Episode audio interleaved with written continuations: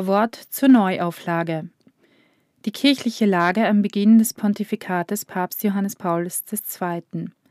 Es ist ein einzigartiger und einmaliger Vorgang in der Kirchengeschichte, dass ein Papst fünf Jahre lang ein bestimmtes Thema behandelt. Papst Johannes Paul II. tat dies in insgesamt 133 Katechesen bei seinen wöchentlichen Audienzen zwischen 1979 und 1984 und legte damit den Entwurf einer biblisch begründeten Anthropologie vor. Das Staunen über diesen Sachverhalt wächst, wenn man erfährt, dass dabei eine Theologie des Leibes und Ehe und Familie ins Zentrum dieser christlichen Anthropologie rücken. Zwar wurde der lange Bogen der wöchentlichen Ansprachen gelegentlich unterbrochen durch Auslandsreisen, durch das Attentat vom 13. Mai 1981 und die sich daran anschließende lange Rekonvaleszenz, sowie durch das außerordentliche Jahr der Erlösung 1983-1984. Aber immer wieder griff Papst Johannes Paul II. den Faden auf und trieb die Reflexion weiter, bis er im November 1984 nach seinen eigenen Worten an ein relatives Ende gekommen war. Zuweilen konnte man von einem Rombesucher, der eine solche Mittwochansprache auf dem Petersplatz oder in der Audienzaula zufällig mitbekam, hören, was der Papst da sage, sei kaum zu verstehen. Manche Passagen, so zum Beispiel über die Begehrlichkeit, erregten auch in der weltlichen Presse Italiens, weniger in anderen Ländern, Erstaunen oder gar ärgerliche Erregung. Das lag zu einem großen Teil daran, dass man nur einen Teil aus einem kunstvoll verwobenen Ganzen hörte und deshalb die entsprechende Stelle nicht verstand oder aber, wie im Falle der Presseerregung, Aussagen aus dem Zusammenhang riss bzw. grundsätzliche Schwierigkeiten hatte, den im Einzelfall gewiss nicht immer leichten und eine behutsame Bereitschaft zum Mitdenken erfordernden Gang der theologischen Exegese mitzugehen. Selbst wer diese Bereitschaft mitbrachte, wurde durch den immer wieder durch Tagesereignisse unterbrochenen langen Bogen der Gedankengänge auf eine harte Probe gestellt.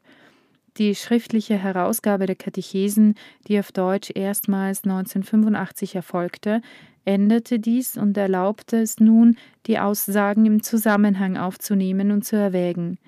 Es zeigt sich dann eine überraschend stringente päpstliche Lehre, eingebettet in eine umfassende, wenn auch nicht schon abgeschlossene Sicht des christlichen Menschenbildes, deren Bedeutung und Stellenwert man nur ganz erfassen kann, wenn man das kirchengeschichtliche Ambiente der Nachkonzilszeit bis in die 80er Jahre, besonders in den westeuropäischen Industrienationen und den USA, mit in den Blick nimmt.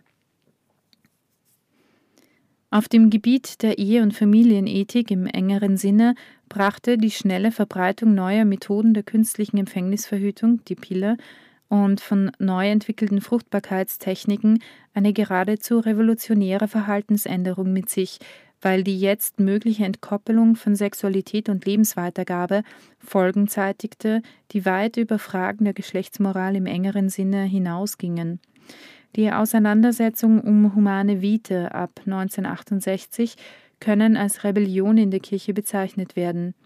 Viele fragen besorgt, wie die sich verbreitende Kluft zwischen kirchlicher Lehre einerseits und der Praxis vieler Ehepaare, Ärzte und Forscher andererseits auf dem Gebiet der Sexualethik je wieder überwunden werden kann und man kennt die zum Teil widersprüchlichen Erklärungen mancher Bischofskonferenzen und die ablehnende Haltung und abweichende Lehre vieler Moraltheologen dazu. Parallel zu dieser Entwicklung verbreitete sich wie ein Flächenbrand die Seuche der Abtreibung, die durch die vielen Länder erfolgte Legalisierung keineswegs eingedämmt wurde, sondern durch die zugestandene Straffreiheit eine neue Legitimation im Sinne eines individuellen Rechtsanspruches gewann. Gleichsam die andere Seite der Medaille war ein in manchen Ländern rasanter Geburtenrückgang, zum Teil weit unter die Marke einer Bestandserhaltung im Sinne einer stationären Bevölkerung. Das Pendant der ebenfalls rückläufigen Eheschließungszahlen war das Ansteigen freier und homosexueller Lebensgemeinschaften. Nimmt man auf diesem Hintergrund die Daten der empirischen Religionssoziologie hinzu, die insgesamt gesehen eine zunehmende Entkirchlichung anzeigen, so wird deutlich, wie gefährdet Theorie und Praxis einer christlichen Anthropologie am Anfang des dritten Jahrtausends christlicher Geschichte sich darstellen. Das war in groben Zügen auch schon die Situation, in der Kardinal Karol Wojtyła im Herbst 1978 zum Papst gewählt wurde. Als Professor für Ethik in Lublin waren ihm die Fragen der theologischen Anthropologie in der Theorie ebenso vertraut wie die Praxis, die er als bischöflicher Hirte in Krakau durch eine moderne und vorausschauende Pastoral zu verwirklichen suchte. Schon früh war ihm dabei klar geworden, dass ein, vielleicht sogar das entscheidende, Feld der Auseinandersetzung um dieses christliche Menschenbild der Raum von Ehe und Familie darstellt. Seine Mitarbeit beim Konzil, zum Beispiel in Gaudium et Spes, war von diesem Interesse an einer christlichen Anthropologie getragen. Ihretwegen gründete er lange vor der Enzyklika Humane Vitae deren Zentralanliegen ja die Verwirklichung des christlichen Menschenbildes in der Berufung zur Ehe liegt und deren Verkürzung und Diskriminierung zur Pillenenzyklika sich gerade heute, genau 40 Jahre nach ihrer Veröffentlichung, mehr und mehr als eine diffamierende Verengung entlarvt, ein Familieninstitut mit dem Ziel, das christliche Menschenbild in Theorie und Praxis Theologen, Medizinern, Eheleuten und allen in der Pastoral helfenden Berufen näher zu bringen. Als Papst ging er unverzüglich daran, diese pastoralen Grundlinien nun auch im großen Rahmen der Gesamtkirche als Linien seines Pontifikats auszuziehen.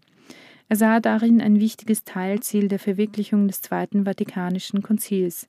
Im Grunde genommen spielt das Anliegen einer christlichen Anthropologie in allen Enzykliken und apostolischen Schreiben Johannes Pauls II. eine zentrale Rolle. In seiner ersten Enzyklika Redemptor Hominis 1979 ist es Christus selbst, der Mitte des Kosmos und der Geschichte Nummer 1 als Erlöser des Menschen den Menschen selbst vollkund macht, Nummer 10, und damit das unüberbietbare und maßgebende christliche Menschenbild enthüllt. Dives in Misericordia 1980 zeigt den Menschen, der, obwohl gefallen und immer wieder fallend, letztlich doch in die Barmherzigkeit des Vaters aufgenommen und so geheilt ist. In Laborem Exercens 1981 wird der Mensch zu seiner Selbstverwirklichung in die Schöpfung hineingestellt, die er durch seine Arbeit verändert, beherrscht. Aber diese Arbeit, das Merkmal der Person, mag nur dann in der rechten Weise zur Entfaltung des göttlichen Bildes vom Menschen beizutragen, wenn der Mensch die in die Schöpfung gelegte Ordnung des Schöpfers beachtet. So könnte man alle Verlautbarungen von Papst Johannes Paul II. durchgehen und würde überall auf das Anliegen einer christlichen Anthropologie stoßen. Der Bereich von Ehe und Familie spielte für ihn in diesen Fragen offensichtlich eine zentrale Rolle. Das zeigt sich sehr deutlich in mehreren Initiativen des Papstes. Zunächst holte er eine Reihe von Eheleuten aus allen Kulturen als redeberechtigte Laienauditoren zur Weltbischofssynode 1980 über die Aufgaben der Familie in der heutigen Welt nach Rom, eine Neuerung, die er gegen Widerstände in der Kurie durchsetzte.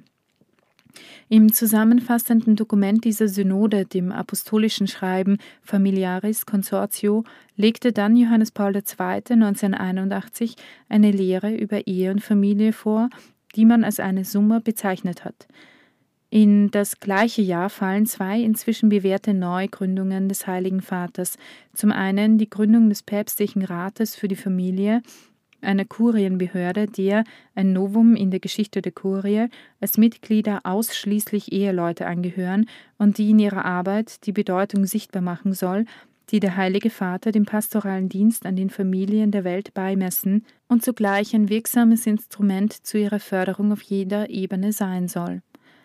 Das zweite ist die Errichtung äh, des Internationalen Wissenschaftlichen Instituts Johannes Pauls II. für Studien über Ehe und Familie an der Päpstlichen Lateranuniversität.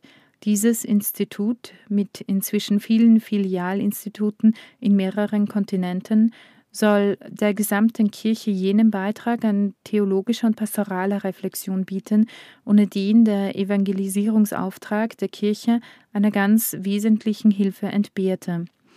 Dieses Institut soll der Ort sein, wo die Erkenntnis der Wahrheit über Ehe und Familie im Lichte des Glaubens und mit der Hilfe der verschiedenen Humanwissenschaften vertieft wird. So stand es im vorgesehenen Redemanuskript für die Generalaudienz am 13. Mai 1981, in der der Heilige Vater die Gründung dieser beiden Institutionen bekannt geben wollte. Die Kugeln des Attentäters verhinderten dies zunächst.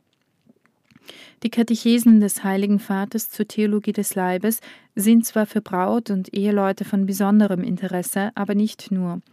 Sie sind von erheblicher Bedeutung auch für alle im pastoralen Dienst stehenden und im jungfräulichen Stand lebenden Christen und für die theologische Wissenschaft. Exegese, Moraltheologie, christliche Soziallehre, Ethik, Pastoraltheologie und so weiter können künftig kaum mehr an ihnen vorbeigehen. Als Herausgeber teilen wir die Meinung des wohl fundiertesten Papstbiografen George Weigel, der die überragende Bedeutung der Katechesen folgendermaßen beschreibt. Kirche und Welt werden sich weit im 21. Jahrhundert befinden, bevor die katholische Theologie den Inhalt dieser 130 Generalaudienzansprachen vollständig assimiliert hat. Johannes Pauls Theologie des Leibes hat indirekte Folgen für die gesamte Theologie. Sie fordert uns auf, die Sexualität als eine Möglichkeit zu sehen, das Wesentliche des Menschlichen zu erfassen und dadurch etwas über das Göttliche zu erkennen. Diese 130 katechetischen Ansprachen stellen zusammen eine Art theologischer Zeitbombe dar, die mit dramatischen Konsequenzen irgendwann im dritten Millennium der Kirche hochgehen wird. Wenn das geschieht, vielleicht im 21. Jahrhundert, könnte die Theologie des Leibes durchaus als entscheidender Augenblick nicht nur in der katholischen Theologie, sondern auch in der Geschichte des modernen Denkens angesehen werden.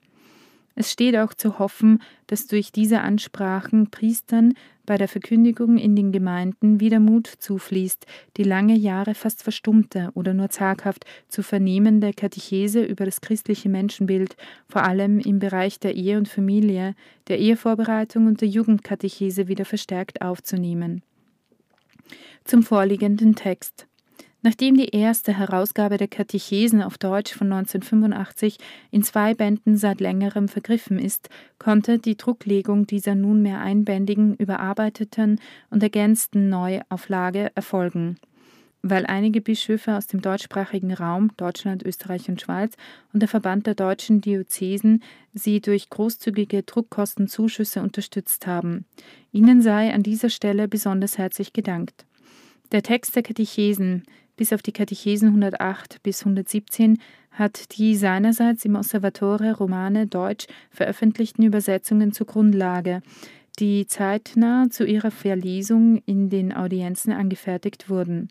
Deren Basis ist der italienische Text der Katechesen, der wiederum ausgehend von einem Buchmanuskript erstellt wurde, das der Papst schon vor seiner Wahl auf Polnisch verfasst hatte.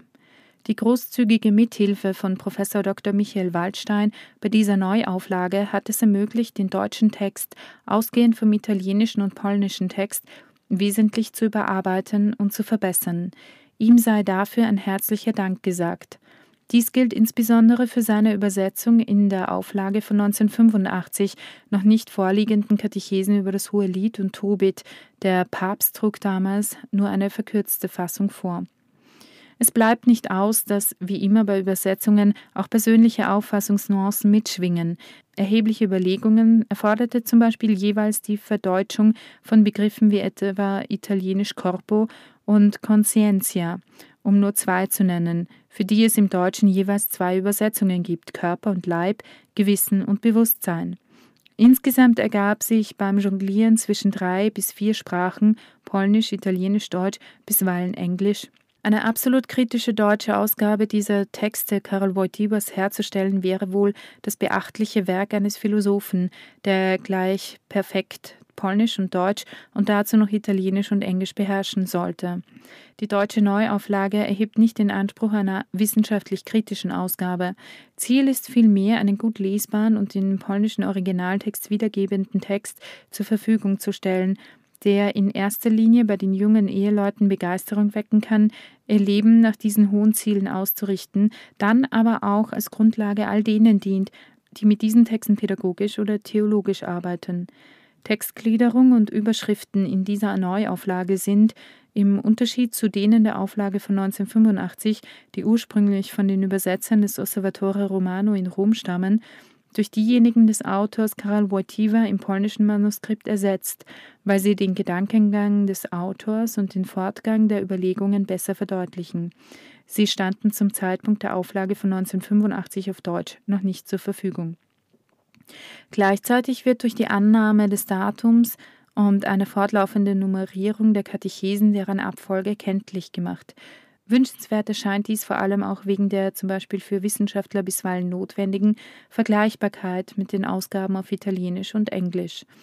Allerdings ergibt sich hier eine gewisse Schwierigkeit, denn außer den gehaltenen Katechesen gibt es einige, die nicht oder nicht wie geplant gehalten wurden. Man kann dadurch zu voneinander abweichenden Nummerierungen kommen. Da aber inzwischen der italienische und der englische Text gleich nummeriert sind, haben wir uns entschlossen, dieser Nummerierung zu folgen. Wie sie zustande kommt, möge der Leser, für den zu wissen dies wichtig ist, im englischen Text nachlesen. Hinzuweisen ist in diesem Zusammenhang allerdings auf folgenden Umstand. Zwischen dem 23. Mai und dem 27. Juni 1984 hat der Papst Kürzungen des Textes vorgenommen, sodass aus schriftlich vorliegenden, vorgesehenen zehn Katechesen vier gehaltene Katechesen wurden. Im vorliegenden Text werden erstmals die vollständigen Katechesen in Deutsch abgedruckt. Die gekürzten Katechesen sind in einem Anhang angefügt, sodass man die schriftliche mit der gehaltenen Fassung vergleichen kann. Die Nummerierungen 95b und 117b kommen durch die Zählweise in der italienischen Ausgabe zustande. Die Begründung dafür findet man am angegebenen Ort des englischen Buches, siehe Waldstein. Obwohl etwas störend, wurde diese Nummerierung beibehalten um nicht zu einer anderen, noch verwirrenderen Zählung zu kommen. Im Text der Katechesen stehen oben auf jeder Seite die Nummer der Katechese sowie die Nummer des auf dieser zu findenden letzten Abschnitts, zum Beispiel 33.5 bedeutet 33. Katechese Abschnitt 5. Auf der linken Seite ist dazu die generelle Kapitelüberschrift und auf der rechten Seite das jeweilige Unterkapitel angegeben. Wir danken dem Fee Verlag und seinem Leiter, Herrn Bernhard Müller, für die erfreuliche Zusammenarbeit bei der Herausgabe dieses Buches und für seinen Mut, einer auf schnellen Gewinn und Erfolg ausgerichteten Zeit dieses zeitlose Werk vorzulegen. Wir haben das Geleitwort der deutschen Erstausgabe von Eduard Kardinal Gagnon, dem damaligen Präsidenten des Päpstlichen Rates für die Familie, wegen seiner prophetischen Kraft auch in diese Neuausgabe aufgenommen.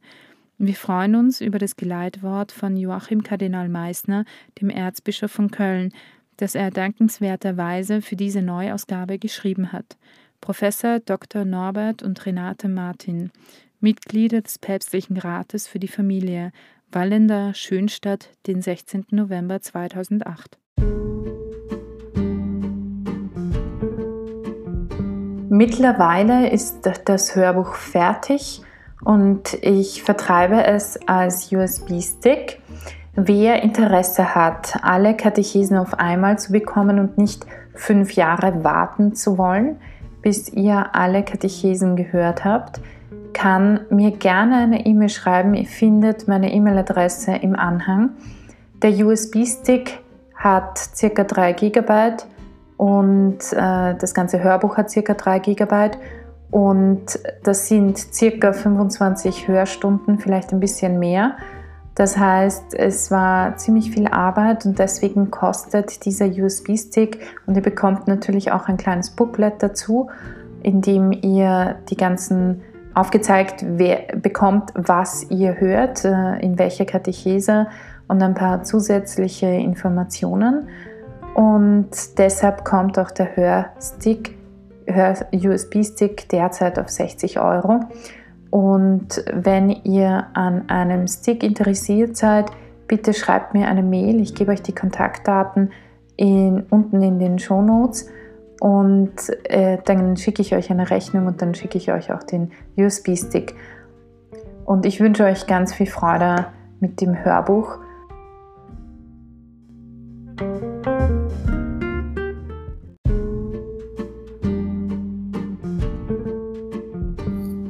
Damit wünsche ich euch heute noch einen wunderschönen Tag. Genießt ihn so sehr ihr ihn genießen könnt. Und wir hören uns in der nächsten Folge, wo ich euch ein bisschen etwas erzählen möchte zu dem, wie ich das Ganze verstehe, ein bisschen auch erkläre, was ich herausgefunden habe, was wichtig ist. Also bis zum nächsten Mal, eure Barbara.